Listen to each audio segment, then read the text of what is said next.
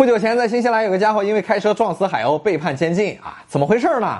是有一天，这个家伙开车去海边看风景，结果临走的时候呢，发现好多的海鸥围着他的车在那转，结果这哥们儿直接就开了啊！最后造成八死一伤的惨剧。后来警方以蓄意谋害动物罪对其进行起诉，结果被判了三个月啊。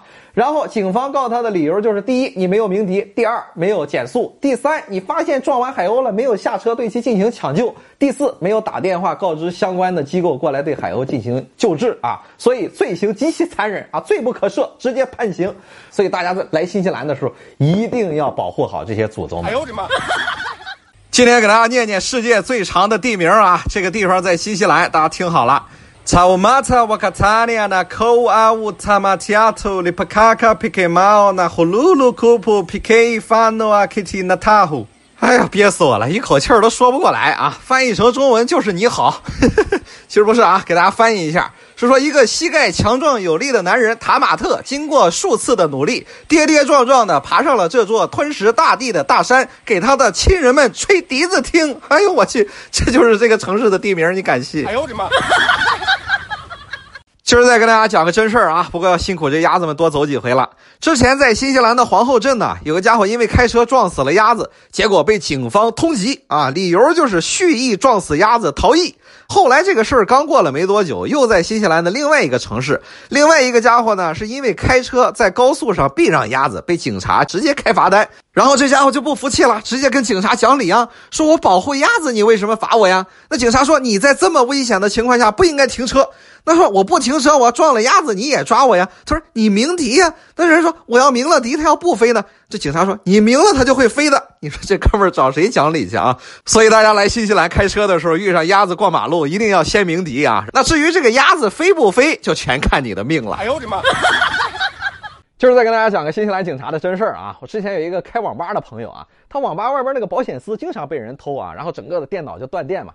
有一天，他突然发现原来是邻居干的啊，他就报警嘛。那警察来了以后说：“什么情况？什么情况？”他说：“哎，阿 Sir，我终于知道谁偷了我的保险丝了。”那警察说：“你知道了，你还报什么警啊？”他说：“哎，你好，帮我抓人啊。”那警察说：“你去偷他的不就行了吗？”哎呦我的妈！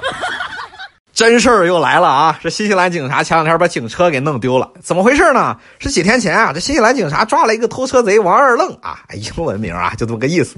那警察呢，就给这家伙戴上手铐啊，把他刚推到车里，谁知道人家家伙迅速把车门一锁，直接跟警察拜拜，直接戴着手铐就硬是把这警车给顺走了。这警察瞬间就懵了，赶紧呼叫支援。他好不容易跑遍了大半个新西兰，才把这贼给追上啊！你说你好不容易追上了，就赶紧把贼扔车里带着走就完了呗，对吧？这警察非得不，哎，他跟贼说：“你等着啊，我去后备箱放个东西。”结果就在这警察刚走到后备箱的功夫，这贼第二次又把这警车给顺走了啊！所以你说什么叫不长记性啊？这就是典型的例子。哎呦我的妈！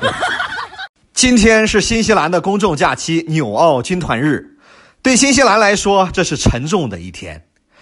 一九一五年的今天，新西兰和澳大利亚联合军团原定在土耳其的海滩登陆。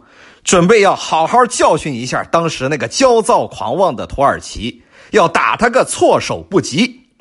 可没想到的是，这指挥官王二愣子竟然看错了地图，硬是把这军团给带偏了一英里，直接来到了悬崖底下，正巧撞在了土耳其守军的枪口上，被人家是居高临下，就是嘟嘟嘟嘟嘟嘟嘟一阵猛轰，几乎被团灭。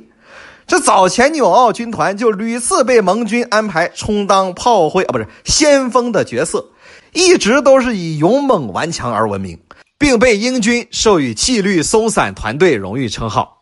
今儿跟大家说说新西兰人有多懒啊！一懒得工作，到点儿就回家，从来都不加班，每年三分之一的时间都在休假。你表现的太积极，同事都会挤兑你。二懒得考试，这里学校都是九点上学，三点就放学了，还没有作业，不用考试，家长更不用辅导。三懒得存钱。新西兰人都是赚多少花多少，基本没有存钱的习惯。说到底还是福利好，没压力啊。失业了有救济金，生病了有免费医疗，生孩子不光不花钱，还倒找。上国立学校也通通免费，老了又都有养老金。你说他存什么钱？使劲造呗。